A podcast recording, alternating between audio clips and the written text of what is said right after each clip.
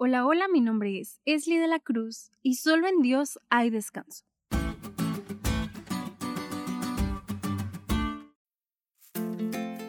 Para los que no saben, estudio psicología. Apenas comencé el primer semestre, así que estoy bebé en ese aspecto. La modalidad en línea no ha sido la mejor experiencia al momento de interactuar con mis compañeros. Pero a pesar de esto, nos hemos llevado bien y estoy en un grupo donde las personas son muy empáticas. La semana pasada recibí un mensaje al grupo de mi salón en donde uno de mis compañeros, muy preocupado, nos pedía que le ayudáramos para que él pudiera ayudar a uno de sus amigos. Este amigo le había confiado a mi compañero que él tenía planes de quitarse la vida por muchas situaciones. Me impacté mucho porque, aunque no escuché las palabras del muchacho que quería quitarse la vida, mi compañero estaba tan angustiado porque quería ayudarlo pero sabía que no iba a poder si el otro joven no aceptaba su ayuda. A fin de cuentas, le aconsejamos a mi compañero que él no tomara una responsabilidad que no podría atender y que mejor buscara ayuda en las redes de apoyo psicológicas en donde atienden por llamada.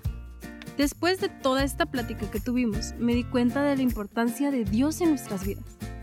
Tal vez escuches esto muy seguido, pero es que es en serio.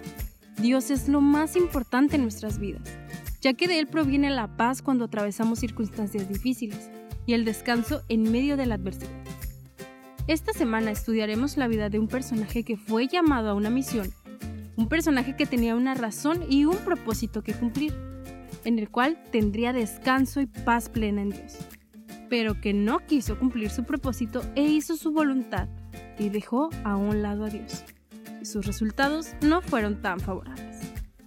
Analizaremos cada parte de su vida, como lo describe la Biblia, y veremos a qué grado llegó su falta de Dios que suplicó para que se le quitara la vida. Sí, estudiaremos a Jonás. Y ya sabes, es sábado y nos toca nuevo versículo para memorizar. Así que te invito a que repitamos juntos Jonás 4:11 que dice así. Y no tendré yo piedad de Nínive, aquella gran ciudad donde hay más de 120 mil personas que no saben discernir entre su mano derecha y su mano izquierda, y muchos animales. Feliz semana. Que Dios llene tu vida de